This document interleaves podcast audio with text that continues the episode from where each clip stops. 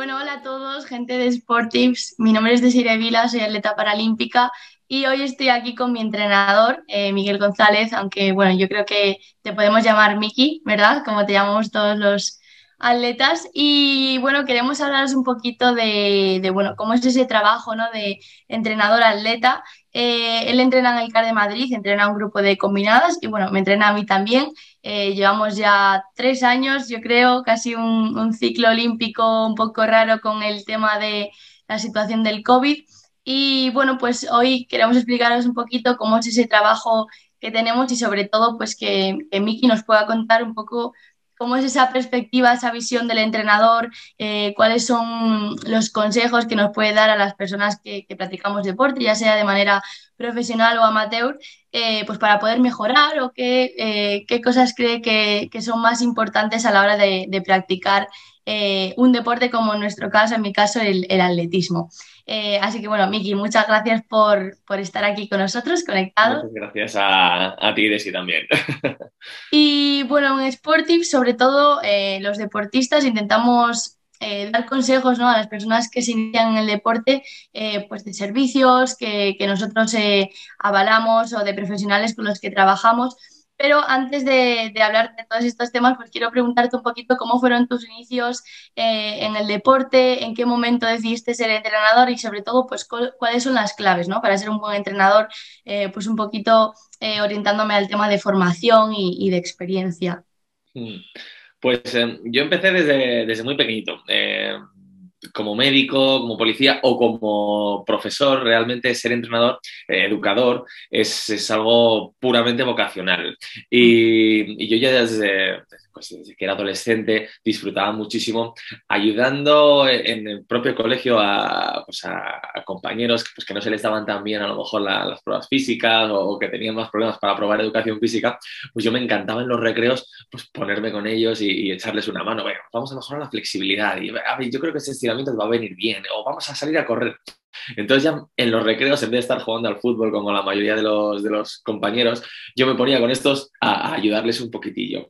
Y, fue eso pues, que me empezó a, gustar y, oye, veía que, pues, que los chicos mejoraban y encima tenía esa sensación de, ostras, lo hemos conseguido.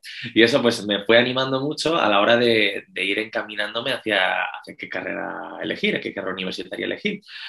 Por lo tanto, eh, pues la, la, vía estaba clara, era estudiar INEF. Así que bueno, pues me, me, embauqué en el INEF muy bien sin saber si me gustaba más la educación o me gustaba más el, alto rendimiento, porque yo al final venía del atletismo y, pues eh, me, gustaba mucho también el entrenamiento deportivo, la competición, la competitividad. Y mm, según fui mm, estudiando la carrera de, de INEF y aprendiendo muchísimo, eh, pude empezar a trabajar en una, en una escuela muy pequeñita en la ciudad de Madrid con, con, determinados atletas. Y tuve mucha suerte, yo creo, porque me llegaron dos, tres atletas que, que bueno, luego terminaron siendo parte de, del equipo nacional. Cuando acabé la carrera, empecé a estudiar el máster de alto rendimiento de, del Comité Olímpico Español. Y lo bueno es que, como tenía estos chicos que ya estaban creciendo y ya estaban compitiendo en campeonatos nacionales e internacionales, pues pude hacer un poquitillo de, de conejillo de indias con ellos y, y, aplicar todo lo que estaba aprendiendo en, en ese máster. Y, y, esa ha sido básicamente, yo creo, la, mi experiencia como entrenador, ¿no? Y estudiar todo lo que podía y aplicar en mis deportistas todo lo que, todo lo que iba aprendiendo. Claro, pero al final es lo que tú decías, ¿no? Que yo creo que tiene que ser una vocación, eh, también incluso los, los, deportistas, ¿no? Las personas que nos gusta el deporte, yo creo que es eh, esa ilusión que tienes por ir a entrenar todos los días, porque al final, pues, evidentemente es, es duro, ¿no? Y, y tienes que, que, tener un compromiso muy grande, eh, pero, pero bueno, para mí, por ejemplo, todo lo que me puede quitar eh, el deporte me lo aporta de alguna manera, ¿no? Entonces siempre digo que, que, la balanza te tiene que dar positivo como en todo. Todo es pues eh, duro y, y, tienes que dedicarle muchas horas, pero, pero bueno, al final es una vocación, ¿no? Como, como tú dices. Y bueno, pues nosotros, yo creo que no tenías ninguna experiencia, ¿no? Con deportistas paralímpicos hasta que me conociste a mí. Eh, entonces, pues quería saber un poco cómo, cómo mm, gestionaste tú ese cambio, cómo tuviste que adaptar los entrenamientos, porque evidentemente pues, pues no es lo mismo, ¿no? Un deportista pues que tiene sus dos piernas que una persona con una prótesis, que hay un montón de factores eh, que bueno, pues me imagino que poquito a poco fuiste aprendiendo. Entonces, ¿cómo fue para ti el, el gestionar ese cambio? Pues yo me acuerdo perfectamente del, primer día que te conocí. Eh, fue en el CAR, una, una, tarde, yo creo que en el mes de diciembre fue, y, y realmente yo te fui sincero totalmente. Te dije, Desi, eh, no conozco prácticamente nada del deporte adaptado. Recuerdo que estudié algo en la carrera, pero realmente no, no, me, no me focalicé muchísimo. Seguramente tenía otros exámenes a la vez y, fue uno de los exámenes que menos preparé. y te dije que, bueno, que en este proceso yo me comprometía a, intentar aprender todo, todo lo posible. Bueno, rebobinando un momentillo, porque me he saltado que me has preguntado cuáles son las claves. Y yo creo que una de las claves más importantes para, que esto funcione es la capacidad de adaptación, ¿no? Estar abiertos al cambio. Y realmente, pues, en cuanto tú, en, cuando tú y yo empezamos a trabajar, ah, fue un gran cambio y, una gran adaptación, porque como tú dices, mm, no tiene nada que ver. Y yo en ese mm. momento no conocía nada. Y una de las cosas que, hablamos es, eh, esto tiene que ser un aprendizaje de los dos. O sea, mm. quizás tú acabes aprendiendo más de, o sea, yo acabo aprendiendo más de ti que tú de mí. Y, yo creo que durante estos tres años ha sido así. Hemos estado aprendiendo, sobre todo he, querido, he intentado escuchar muchísimos de los feedbacks que tú me pudieras dar, porque al fin y al cabo yo no he tenido nunca la experiencia de correr con prótesis y esa es una vivencia que solamente tú puedes tener. Con otros deportistas, pues yo puedo decirles, oye, eh, apoya de esta manera o, intenta cambiar el peso de, de esta determinada manera, porque yo he sentido lo que es correr de esa misma forma. Sin embargo, con prótesis, jamás de los jamases.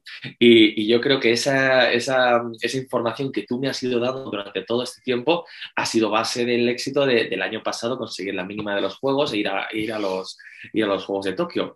Así que yo creo que, que, muchas de las, de las grandes diferencias, sobre todo es a, nivel de volumen, a nivel de carga de entrenamiento, mm. puesto que eh, cuando se tienen dos piernas y se puede, por así decirlo, eh, polarizar la carga entre las dos piernas, eh, se puede aumentar muchísimo más la carga de entrenamiento y el volumen. Sin embargo, en tu caso, por ejemplo, eh, hay que tener mucho cuidado para no crear mm, sobrecargas musculares, porque al final solamente tenemos una rodilla y solamente tenemos un tendón de Aquiles, o solamente tenemos un metatarso, o un tibial anterior, o un isquiotibial. Entonces, hmm. eso es algo que, hay que ir siempre limando y hay que ir siempre conociéndonos y viendo qué hmm. cargas nos permiten eh, entrenar de una manera más óptima y cuáles podemos hacer muy poquitas porque enseguida nos sobrecargan.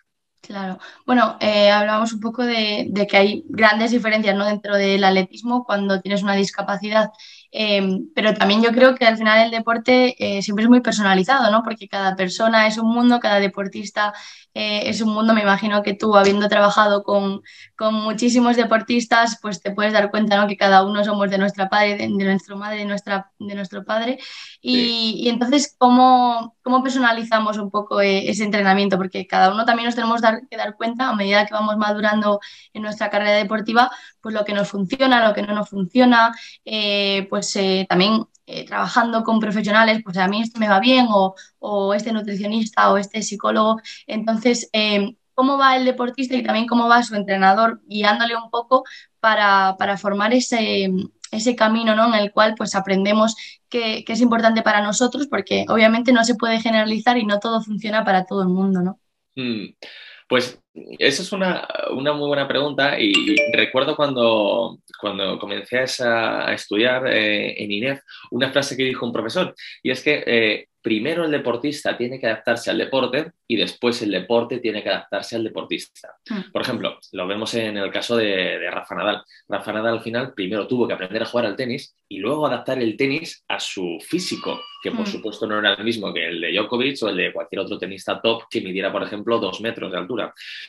Lo mismo pasa contigo y pasa con cualquier deportista. Al fin y al cabo, un deportista tiene que adaptarse primero al deporte, aprender la técnica básica, a aprender a utilizar bien el suelo por ejemplo, en el caso del atletismo, y una vez que ya tienes esa técnica básica, pues quizás puedes adaptar el, deporte o deberías adaptar el deporte a tus capacidades físicas. Por ejemplo, lo vemos en el caso de Fosbury, el saltador de altura. Él tuvo que aprender a saltar a altura normal y una vez que ya sabía saltar a altura normal, de repente dijo, ostras, que a mí yo si doy la voltereta así en el aire, me resulta mucho mejor y consigo más centímetros. Y entonces de repente, ¡pum!, creo la técnica Fosbury y desde entonces todo el mundo la practica. Pues en tu caso también ha pasado, ha pasado lo mismo. Al fin y al cabo, hemos empezado a aprender a saltar longitud y a correr velocidad porque tú venías de la gimnasia, entonces hemos, te has adaptado al deporte atletismo y una vez que ya has sido capaz de saber apoyar, saber desplazar en el suelo, saber batir, saber saltar, hemos sido capaces de ir modificando técnicas y ostras, esta carrera te va mejor a ti de sí. ¿Por qué? Pues por tu altura, por tu capacidad, por tu fuerza de apoyo, o mm. oye, que esta técnica en el aire a ti no te va del todo bien porque yo creo que caes antes y te cae antes la prótesis en el foso que si mm. conseguimos hacer un movimiento más amplio con los brazos. Entonces yo creo que cada deportista es distinta totalmente, pero todos tienen que pasar como por un aro grande y luego hacer ese aro pequeñito hacia, hacia, pues, su físico y también su forma de ser y su forma de entrenar. Sí, esa base, ¿no? Porque al final yo también cuando empecé en atletismo no tenía ni idea y yo pensaba que, bueno, pues atletismo es correr, ¿no? Pero qué importante, pues toda la técnica de carrera, un buen calentamiento, eh, pues todo eso es un poco la, base para luego poder hacer bien las cosas y también para, evitar lesiones, ¿no? Que este es otro tema que, bueno, pues quería hablar porque además a mí me, eh, me bueno, me, me, gusta mucho hablar de este tema porque evidentemente Em, tuve una lesión muy grande haciendo gimnasia, eh, también tuve que pasar por ese proceso ¿no? de, gestionar ese miedo a volverme a lesionar. Em, entonces, bueno, tema de lesiones, eh, ¿qué crees que es, que es importante? Pues ahora, primero, a la hora de prevenir y también en segundo lugar, pues una vez que has pasado por una lesión, cómo reincorporarse ¿no? a, al deporte, eh, a los entrenamientos, cómo es un poco ese, ese proceso. Mm. Pues mira, hilando las dos preguntas, la anterior y, esta que me acabas de hacer, ah, me gusta mucho decir que todo el mundo puede hacer atletismo, pero no todo el mundo puede ser atleta. Es, mm. eh, y para ser atleta eh, necesitas tener una serie de características dentro de ti, entre las cuales está tener paciencia, eh, ser humilde y, tener capacidad de, resiliencia. ¿no? y esa capacidad de resiliencia muchas veces está ligada con, con las lesiones. Eh, desde mi punto de vista, mm, con las lesiones es muy importante realizar una, buena progresión. Una vez que hemos salido de una, lesión, si tiene un buen diagnóstico, lo importante es mm, no tener mucha prisa en salir, porque generalmente mi experiencia es que cuando tienes muchas, mucha, mucha prisa por salir, mucha ansiedad por salir, mucha ansiedad mm. por volver a competir, generalmente en vez de estar eh, recuperando esa lesión y potenciando que no vuelva a suceder, al final estás sobrecargando la otra parte que no está lesionada y realmente vas a llegar al momento de competición que necesitabas con muchísimas inseguridades y con más posibilidades, más, más, más billetes para conseguir un fracaso que, que un éxito. Entonces yo creo que para recuperar una lesión es súper importante la paciencia. Mm. Ponerte en manos también de buenos profesionales, buenos rehabilitadores, buenos fisioterapeutas, osteópatas, médicos, pero sobre todo, sobre todo tener paciencia, porque es frustrante cuando tienes una lesión y eh, primero no encuentras un buen diagnóstico. Yo creo que es una de las peores, más que la propia lesión, es el no saber qué te está pasando. Hmm. Y ya, finalmente, cuando encuentras un diagnóstico bueno, tener paciencia y ser consecuente y, y coherente en, ostras, esto se ha roto por mal uso o por mm, no haber preparado esa parte correctamente durante el proceso de entrenamiento, eh, no voy a volver a cometer el mismo error, sino que voy a poco a poco voy a preparar eso para que nunca más me vuelva a pasar. Hmm. Y con los atletas y deportistas que he realizado un trabajo más tranquilo de recuperación, eh, realmente luego no han tenido ninguna molestia en los años posteriores. Entonces yo considero que esa es la clave de una buena recuperación. Una correcta progresión guiada por un profesional hmm. y tener mucha paciencia. Sí, me gusta eso de la paciencia porque es verdad que los deportistas tenemos por lo general muy poca, ¿no? Y sobre todo cuando, cuando hay lesiones, pues yo creo que cuesta mucho, ¿no? Entender que al final el cuerpo necesita parar eh, y sobre todo también lo que has dicho de, bueno, buscar un poco cuáles han sido las razones por las cuales nos hemos lesionado, ¿no? ¿Cuál es nuestro punto débil y trabajarlo? Yo en mi caso, por ejemplo, me di cuenta de que, bueno, el pie es súper importante, solo tengo uno y va a sufrir muchísimo. Entonces, bueno, hacer muchísimos, eh, muchísimo trabajo pues, de fortalecimiento, que siempre es el típico trabajo que, que, bueno, lo dejamos un poco apartado porque no parece tan importante, pero cuando te lesionas, cuando te das cuenta de, jolín, si hubiese hecho estos ejercicios un poco más Em, y luego también has comentado una cosa muy interesante que es el tema de tener un buen equipo en cuanto a servicio médico, en cuanto a fisioterapeuta. Eh, bueno, desde Sportives, eh, los deportistas avalamos un poco eh, todos esos profesionales con los que trabajamos. A mí me gustaría que comentases un poco cómo es esa relación que un entrenador tiene que tener pues, con todo el resto del equipo, ¿no? Porque al final, pues el atletismo, lo que decías antes, es un deporte individual en la mayoría de los, de los casos, ¿no? Son pruebas individuales, pero siempre hay un equipo detrás. Yo siempre lo digo, cuando yo consigo clasificarme para cualquier competición o conseguimos una medalla, no lo consigo yo, lo consigue todo mi equipo, ¿no? Pues desde, por supuesto, tú, el entrenador, el grupo de entrenamiento también muy importante, que luego hablaremos un poquito de eso, eh, pero también los profesionales que, bueno, con los que trabajamos y que nos guían un poco en las áreas de conocimiento que, ellos tienen, ¿no? Entonces, ¿cómo, ¿cómo de importante es ese trabajo? Eh, multidisciplinar con, con, el equipo de, un deportista? Pues em, desde mi punto de vista, al final, todos los que trabajamos alrededor del, deportista eh, sería más o menos como una orquesta. Eh, están los violinistas, está la percusión, está el viento, está, están todos los, los músicos preparados y, sabiendo y siendo expertos en, su determinado campo. y al final el entrenador, por así decirlo, el entrenador deportista y todos los campos que están alrededor, al final el entrenador es, por así decirlo, como el director de orquesta. Si el deportista decide solamente escuchar en vez del el director, que es el que más o menos es capaz de coordinar, somos como un poquitito, sabemos un poquitito, de hecho, la carrera de Inés es eh, psicología aplicada al entrenamiento. No sabemos tanto como un psicólogo experto, pero sabemos esa parte de psicología aplicada, fisiología aplicada, biomecánica, al final es física aplicada, nutrición aplicada también al entrenamiento. Entonces, quizás no somos los entrenadores expertos en cada uno de los campos, no nos daría la cabeza, eh, pero sí que sabemos coordinarlo para, cuál, mm. para que el objetivo, que es que el deportista consiga su máximo rendimiento, eh, salga bien. Y al fin y al cabo, es, el, director de orquesta no es un experto en viento ni es un experto en percusión, sino su objetivo cuál es? Ser capaz de coordinarlo todo para que la música suene bien.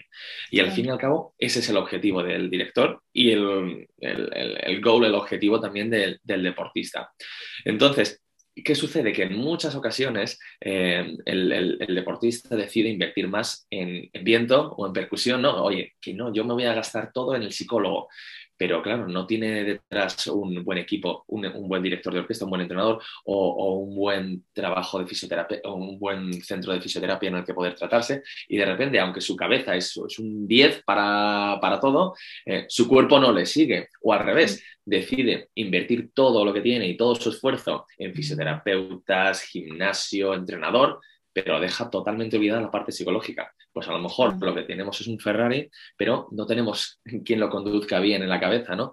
Entonces, yo creo que eh, lo más interesante es eh, conseguir encontrar un buen director de orquesta y además, los buenos directores de orquesta generalmente ya tienen, oye, pues este psicólogo o este nutricionista a mí ya me ha ido bien y tiene esa experiencia previa que puede hacer que toda la música del deportista suene, suene lo mejor. Vale, y ese tema también me, interesa mucho, el tema de la, de la, psicología, ¿no? Que has comentado, porque yo creo que hasta hace poco tiempo estaba un poco olvidada, ¿no? Ese, ese papel de, del psicólogo y de cómo afecta, mm, eh, pues eso, nuestra capacidad mental a la hora de, competir, o ya no, ya no tanto de competir, pero, pero bueno, de, entrenar, ¿no? Del día a día. Eh, para mí ha, sido súper importante. Mm, yo cuando hacía gimnasia, por ejemplo, no, no trabajaba con con psicólogo, pero sí que cuando, cuando hice esa transición al atletismo, eh, para mí era un, vamos, una necesidad que, sabía que me iba a ayudar muchísimo, ¿no? Eh, ¿Cómo de importante es la, cabeza? ¿no? Y ya luego también mm, mm, aplicándolo un poco a lo que hablábamos antes de que cada eh, deportista es diferente y, bueno, pues cada uno pues tenemos nuestra manera de trabajar, ¿no? Pero cómo de importante es tener la cabeza un poco bien amueblada y, tomar buenas decisiones en el, en el mundo del deporte para, poder obtener ese máximo rendimiento. Pues desde mi punto de vista es fundamental, estoy totalmente de acuerdo con que, por ejemplo, en España, hasta hace eh, bien poco, el aspecto psicológico relacionado con el deporte estaba totalmente olvidado, ¿no? O sea, mm. realmente eh, eras bueno si le echabas huevos y si no, pues no eras bueno. Y no había esa ayuda o no se entendía que, una ayuda psicológica pudiera ser tan importante a nivel, deportivo y de resultados.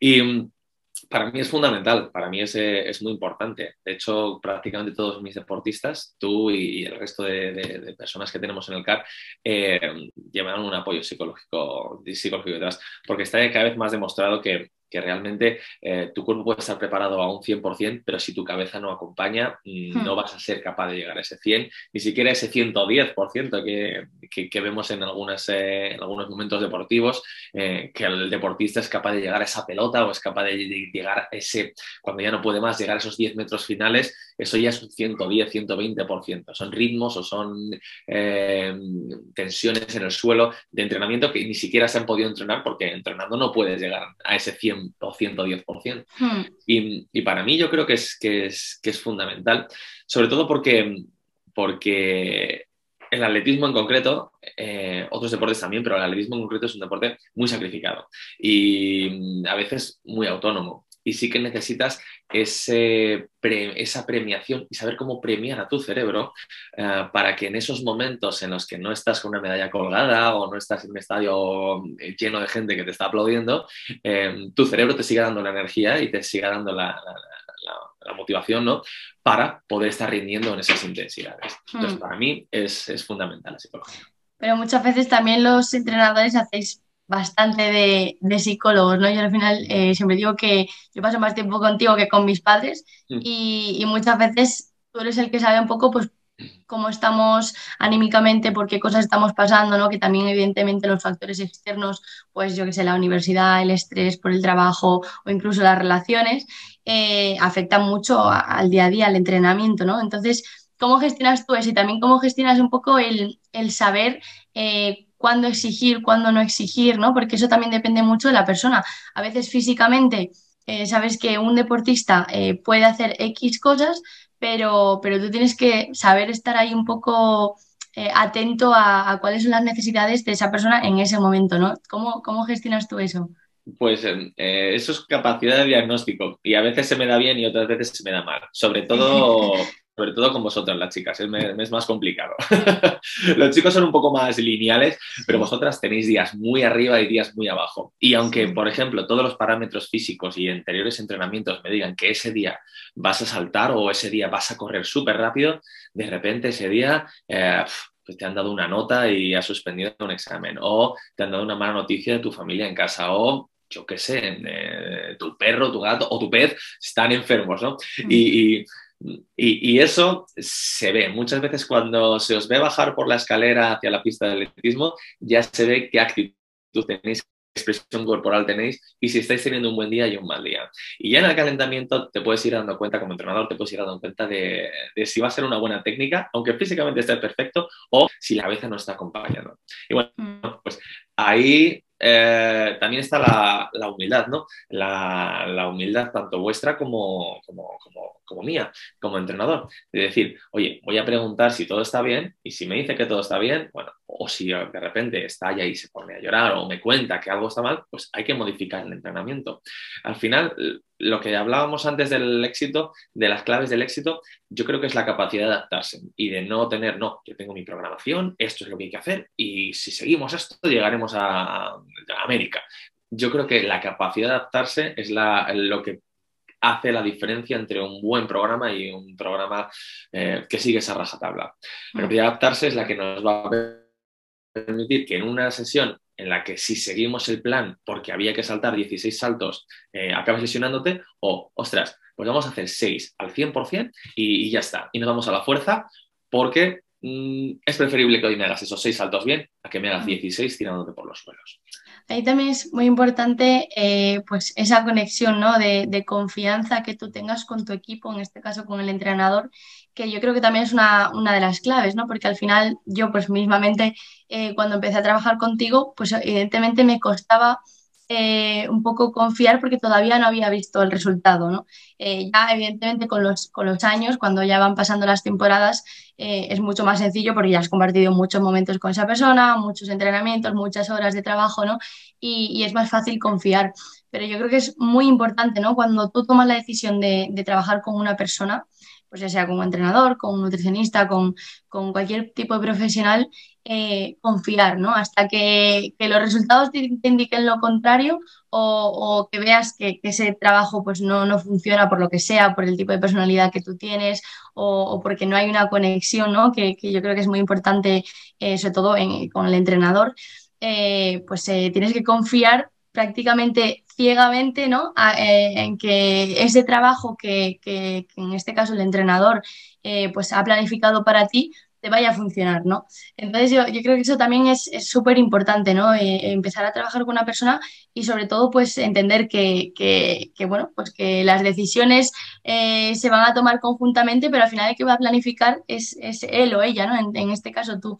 A veces yo te tengo que decir que me costó mucho al principio, pero, pero me he dado cuenta de que, de que es muy importante, ¿no? Porque si no, eh, pues evidentemente ese trabajo no, no funciona. Y luego lo que, lo que hablabas de la actitud, ¿no? Qué importante el, tener una buena actitud. Eh, a mí muchas veces me pasa pues que eso, que has tenido un mal día o que eh, pues hay días que te apetece más bajar a entrenar y días que te apetece menos sin ninguna razón, sino simplemente pues por, por cómo te has levantado pero luego cómo el, entrenamiento en sí te puede cambiar eh, el día completamente, ¿no? Y te puede cambiar la actitud completamente. Y tú mismo puedes decidir que vaya a ser un mal entrenamiento porque tengas una cara larga o pues intentar poner un poquito de tu parte y, al final puede acabar siendo un, entrenamiento que incluso te cambie eh, el día, ¿no? Y la manera de ver las cosas. Para mí el, deporte es una vía de escape y, y eso, muchas veces las preocupaciones que yo tengo fuera del deporte cuando estoy entrenando Mm, se me olvidan. Yo creo que es algo que comparto con, con, muchos, con muchos atletas, incluso dentro de, nuestro equipo, pues le he hablado muchísimas veces con, con las chicas, ¿no? De, de, que, bueno, pues al final, como es lo que nos gusta hacer, eh, pues es lo que nos, nos, nos cambia un poco el, día. Pero también quería hablar un poco de, la motivación, ¿no? De, cómo trabajarla, ¿no? Cómo, cómo gestionarla cuando, cuando tenemos esos días que nos cuesta más o también, pues eso, cuando venimos de una lesión eh, o vemos que el trabajo no está dando sus frutos, que luego es otra cosa, ¿no? Porque al final el deporte no, es, no son matemáticas, no siempre eh, sale todo como, como uno quiere y muchas veces incluso estás en buena forma y todo tendría que salir como, como quieres, pero no sale, ¿no? Entonces, ¿cómo trabajar esa motivación? Pues cuando las cosas no salen o cuando nos cuesta un poquito más. Pues eh, yo creo que lo más fundamental es dividir lo que es el concepto de plan y de programar. Eh, ¿Por qué? Porque al fin y al cabo, eh, si tú quieres llegar a, yo qué sé, a América, imaginemos a Cristóbal Colón y quiere llegar a América, pero no tiene un buen plan, en el camino se va a encontrar un montón de problemas. Va a encontrar días en los que no hay viento, va a encontrar días en los que no le apetece estar en el mar, va a encontrar, como tú dices, no, no, oye, es que hoy no me apetece bajar a entrenar, es que, es que me quedaría aquí viendo una serie, o, o simplemente es que hoy me molesta esto y y, no quiero forzarlo, ¿no? Y si tú tienes un plan, eh, vas a ser capaz de encontrar el hueco para esa molestia o para ese, en, ese plan. Sin embargo, si no tienes un plan, eh, vas a acabar perdiéndote y vas a llegar a todos los sitios menos al sitio en el que tú querías llegar. Y ese plan tiene que ser conjunto entre entrenador y, y deportista. Y una vez que se tiene claro cuál es el plan y cuál es el camino, cuál es el objetivo y cuál es el camino para llegar, ahí entra la parte de la programación y esa es la parte en la que los entrenadores pues distribuimos todos los contenidos y bueno, pues es como la cocina, al final nosotros cogemos todos los ingredientes y intentamos hacer un buen plato con todo eso. Pero lo importante es que mm, eh, seamos estrictos al, al plan intentamos no desviarnos del camino. ¿Para qué? Para que esos días que son malos o que sí, que son malos y que no apetece o no o sucede alguna cosa que nos intenta sacar de la idea del plan, eh, podamos saber por qué estamos entrenando yo siempre digo que los días malos son los mejores. El día bueno de sí, o sea, el día que tú bajas a entrenar y, estás calentando y estás rapidísima y bates y la primera batida ya, te vas por encima de cuatro metros y esos días salta hasta mi abuela. Los días que realmente enseñan son los días en los que estás trotando y, te pesa el mundo o, llegas al, la como se dice, a la, línea de a la carrera del salto de longitud y de repente el segundo de apoyo te falla y el tercero no te encuentras. Siempre digo que esos días valen doble. ¿Por qué? Porque hmm. además de estar sacando el entrenamiento, estar sacando el trabajo en, el barro, eh, además estás aprendiendo. Y realmente saltos buenos vas a tener dos o tres perfectos en tu vida. El resto van a ser saltos que podrían ser malos, pero que has sido capaz de arreglar. Un mal apoyo que de repente lo has mejorado en el siguiente y has, hecho, has sido capaz de llegar bien a la, a la batida. O una carrera que no te has encontrado bien al principio, pero al final sí que has sido capaz de encontrar eso. Y eso es aprendizaje y eso además te ayuda a motivarte, porque si tú tienes un mal día que has sido capaz de sacar adelante, el siguiente mal día que tengas vas a tener esa experiencia y vas a decir, ostras, yo ya fui capaz de sacar hace un mes o hace dos semanas un día que estaba hecho polvo. Este día no tiene por qué ser diferente. Sí, eso siempre, siempre nos lo dices y a mí me, me impactó mucho porque también lo que, lo que explicas de que luego el, día de la competición eh, no va a ser perfecto, ¿no? ¿no? El día de la competición puedes tener unas condiciones meteorológicas malas, puedes tener, eh, te has levantado con, yo qué sé, dolor de barriga, lo que sea, eh, te baja la regla justo ese día, eh, no va a ser el día perfecto, ¿no? Pero ahí es donde tienes que utilizar esa capacidad de adaptación, ¿no? De la que hablabas y decir, bueno, pues en los entrenamientos también, eh, en prácticamente todos, eh, hay algo, ¿no? Y también, por ejemplo, los, los, deportistas que siempre nos quejamos que siempre nos duele algo, que es imposible que bajes un día a entrenar en el que te encuentres perfecto y que no te duela nada. Entonces yo, yo comparto contigo, ¿no? Esa importancia de, de, de entender que, al final los días que sale todo fácil, eh, hombre, pues son geniales y nos gustan, pues porque a todos nos gusta que las cosas salgan sin casi esfuerzo, ¿no? Pero, pero son los días que cuestan los que, los que más cuentan, ¿no? Eso sí que es una de las cosas que, que yo creo que, que, más he aprendido de, de ti. Esa actitud que, que, yo creo que afecta mucho el entrenar con un equipo, ¿no? Y, y, que entre nosotros nos apoyemos. A mí me ha pasado muchas veces, pues, de eso, de bajar a entrenar, eh, igual ese día, pues, no estás al 100%, pero ves a tus compañeras que te están animando o, o de repente ves que a una de ellas le sale algo que llevaba muchísimas semanas intentando y a ti misma también, también te sube el ánimo, ¿no? Y también te, te cambia un poco esa, esa actitud. Eh, ¿Cómo de importante, ¿no? Es tener un, grupo de entrenamiento, eh, pues eso, no tóxico y, que, que, se aporte, ¿no? Entre unas y otras, que, que yo creo que, bueno, en nuestro grupo lo, lo, hemos conseguido. Tú muchas veces dices eso, que, que estás muy contento, ¿no? De que, de que nos llevemos bien y, y, y, que no haya ningún mal rollo, que es complicado a veces porque pasas muchas, muchas horas con esas personas, pero cómo de importante es también sentirte parte de un grupo y, y apoyaros entre vosotras, ¿no?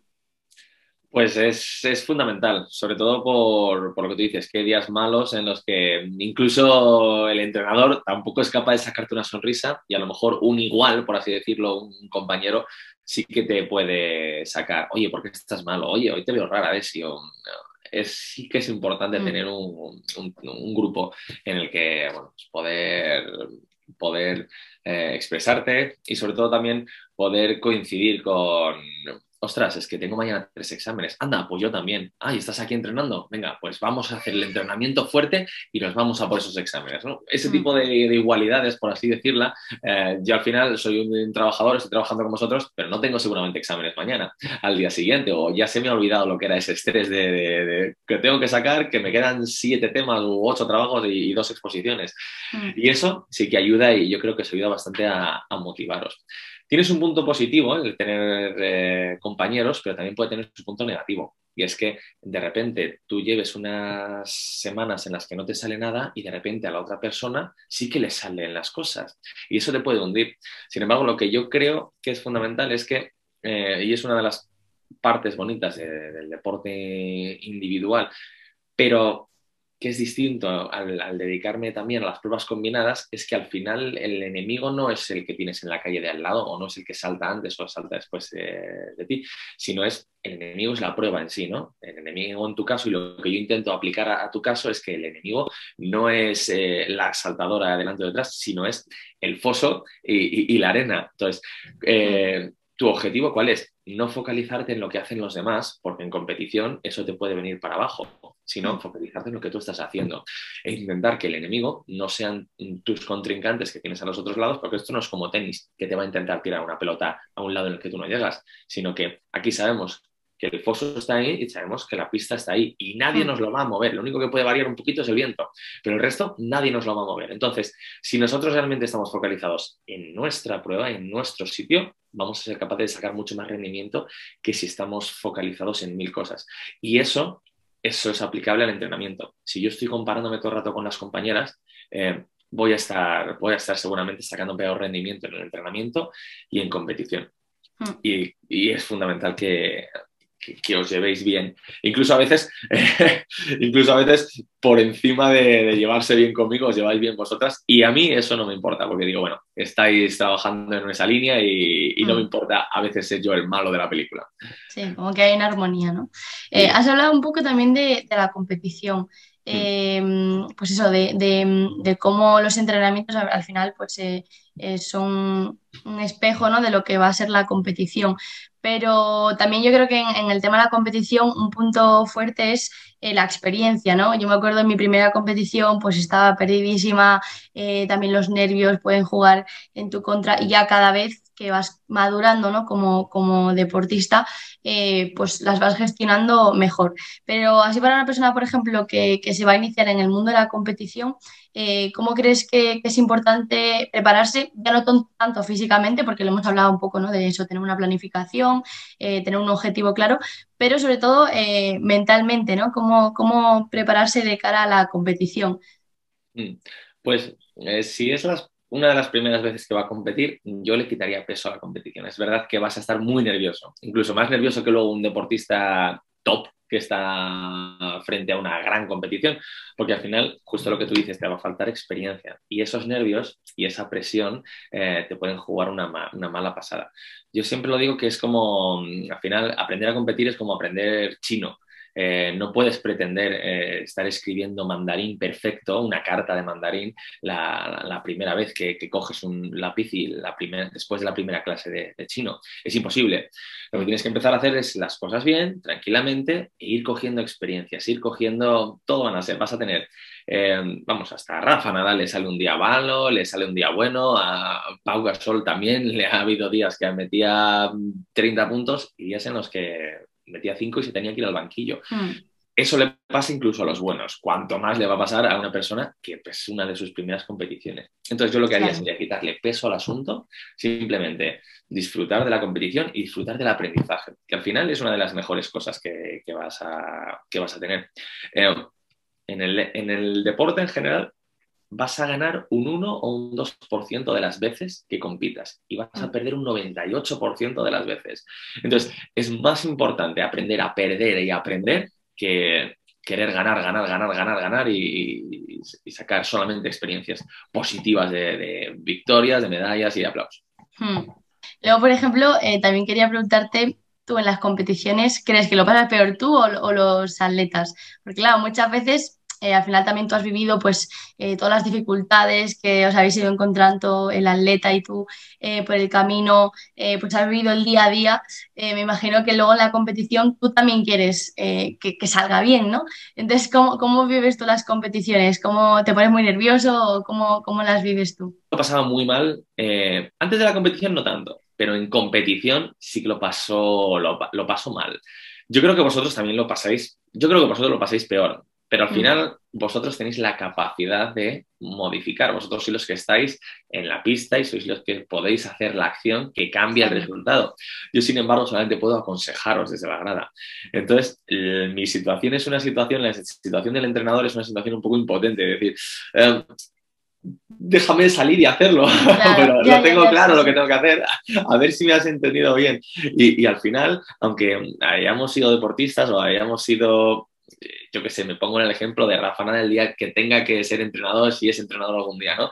Seguramente podría bajar y, hacer ese punto que necesita, ¿no? O, vencer o meter ese punto en, baloncesto. Sin embargo, tiene que estar en la grada y no puede hacer nada físicamente. Entonces, es, una, es una, una sensación distinta de, de, impotencia porque no, no podemos hacerlo. Pero vosotros es cierto que lo pasáis mal. Donde yo lo paso peor es en la vuelta a casa. Siempre, siempre, siempre. Eh, un 2% o un 1% de las veces me voy a casa eh, con una sonrisa oreja a oreja diciendo, lo hemos conseguido. Hmm. El resto de los días siempre es, hay que mejorar esto, hay que mejorar lo otro. Y generalmente la vuelta a casa o el avión de vuelta a casa es siempre planificando las próximas semanas, qué tenemos que hacer, cómo podemos pulir esto, cómo no nos podemos hacer para que nos vuelva a pasar eso. Hmm. Entonces, para mí lo peor no es la competición, sino siempre el posterior a la competición. Sí, pero eso es muy importante, ¿no? El análisis también una vez que termina eh, para mejorar, porque evidentemente si no cambias nada, eh, los resultados van a seguir siendo lo mismo, ¿no? Entonces yo creo que también eh, ese feedback que, bueno, que los entrenadores nos dais después de una competición es de las cosas para mí más importantes que, que puedes obtener como, como, información pues, para mejorar en la siguiente. Y luego, sí que es verdad yo como, como anécdota, Em, que nosotros cuando estamos compitiendo, yo creo que lo único que nos acordamos es de, en este caso, de ti. Eh, porque yo cuando estoy en la longe, por ejemplo, me acuerdo en los Juegos de Tokio, eh, solo pensaba las, los puntos clave, ¿no? Lo que me corregías durante todo el año y, no estás pensando en nada más porque evidentemente no te da para pensar en, en ninguna otra cosa, pero solamente piensas, pues Miki siempre me dice esto. Pues, entonces yo creo que, que, eres como la persona más importante, por lo menos en ese momento, porque eres de la, la única persona de la, que, de la que te acuerdas, ¿no? Pero sí que eh, lo que comentabas, ese, ese feedback después de la, de la competición es súper importante pues para, bueno, pues para trazar un, nuevo plan ¿no? o mejorar pues todas esas cosas que, no han salido eh, en competición. Ahora que lo dices, realmente, un momentito, de sí, perdona que sí, Ahora que lo dices, eh, se me ocurre un símil bastante, bastante interesante a, raíz de lo que estás diciendo, de acordarte de tu entrenador y de los tips que te da tu, tu, entrenador. Y es que al final es como si estuvieras haciendo un examen de inglés y mm. tuvieras a tu profesor particular con, pudiéndote decir qué respuesta poner. En un examen al final tú estás delante del papel y no tienes posibilidad de tener ayuda externa. Sin embargo, eh, imagínate que en ese examen pudieras tener a tu profesor echándote una mano y diciéndote, yo, creo que es la, intenta, ten cuidado con los acentos, ten cuidado con lo otro. Entonces yo creo que esa es la clave, ¿no? por eso somos tan presentes en el momento de competición, porque al final somos una ayuda externa in situ en el examen. Hmm. Pues eh, yo creo que después de todo esto que, que hemos hablado de tantas cosas técnicas, un poco para, terminar, eh, alguna anécdota así que, se te venga a la cabeza, eh, pues que sea un poco ejemplo de todo esto que hemos hablado, pues ya sea de la capacidad de adaptación, de las competiciones, no sé, algo, algo así que, se te venga a la cabeza de, anécdotas que reflejen un poco todo esto que, hemos ido, ido hablando. Pues eh, refleja un poquitillo este, este, esto que hemos estado hablando de, la capacidad de adaptarse y de la capacidad de comunicarse y de conocerse, ¿no? Recuerdo pues, algunos de los primeros entrenamientos que, que estuvimos haciendo, eh, que al final no teníamos esa, esa, confianza, ¿no? Mm. Y, y, a lo mejor no teníamos todavía desarrollado nuestro propio lenguaje. Cuando empezamos, mm. ¿te acuerdas que hablaba mucho? Primero tenemos que aprender a hablar el mismo idioma y luego poder empezar a trabajar, porque todavía tú venías de tu entrenador y, yo nunca había entrenado contigo, entonces primero teníamos que crear ese lenguaje para entendernos. Y recuerdo en uno de los primeros planes que te, que te envié, que viniste del gimnasio sudando, pero bueno, como si hubieras corrido una maratón, que, pero, este, pues si tenías cuatro pesas y, y, y, dos o tres ejercicios en la elíptica, esta chica viene hecha polvo. Dice, Miki, ya estoy y acabado cansadísimo. ¿Qué has hecho, Desi? Dice, no, pues que he hecho lo que, pues, lo que tú me has puesto, me has puesto 25, no me acuerdo, 25 series de un minuto y tal. No, no, no, no, este 2 es dos series cinco repeticiones y lo otro son los segundos de recuperación. Y tú habías entendido que los segundos de recuperación, que eran 30, eran las repeticiones. Te habías hecho una paliza, eh, vamos, eh, brutal. Mm. Vete a casa y descansa tres días. Sí, porque, luego eso también, la forma que, que cada uno tiene de, de, enviar los, los ejercicios. La nomenclatura, sí. Incluso el nombre de los ejercicios, porque muchas, muchas cosas del gimnasio yo las llamaba de una manera diferente. Entonces sí que es verdad que, bueno, pues al final es eh, eso, incluyendo confianza, ir entendiendo el lenguaje de cada uno eh, y eso pues solo lo hace el, tiempo, ¿no? la experiencia. Pues yo creo que hemos hablado de, muchas cosas, hemos hablado de un poco para ti cuáles son los puntos clave del éxito en el deporte. Eh, y de bueno, esos consejos que, que tú con tu experiencia eh, le puedes dar a, las personas que se estén iniciando, que quieran empezar a competir o bueno, que simplemente eh, disfruten del deporte. Así que yo me quedo con un montón de, de, cosas que hemos ido comentando. Darte las gracias por tu tiempo, Miki. Nos ah, vemos ahora, que nos vamos a entrenar. Y nada, ya para finalizar, pues eso, recordarle a todos nuestros oyentes que, en Sportif pues tenemos un montón de, información, de servicios, de eh, profesionales hablados por deportistas, más podcasts en los que hablamos de otros muchos temas, así que invitarles a que, a que bueno, pues estén atentos a todas las novedades en la, en la app. y ya está. Hasta la, hasta la siguiente. Muchas gracias, Vicky. A ti, Desi, muchas gracias a todos por escucharnos. Un abrazo.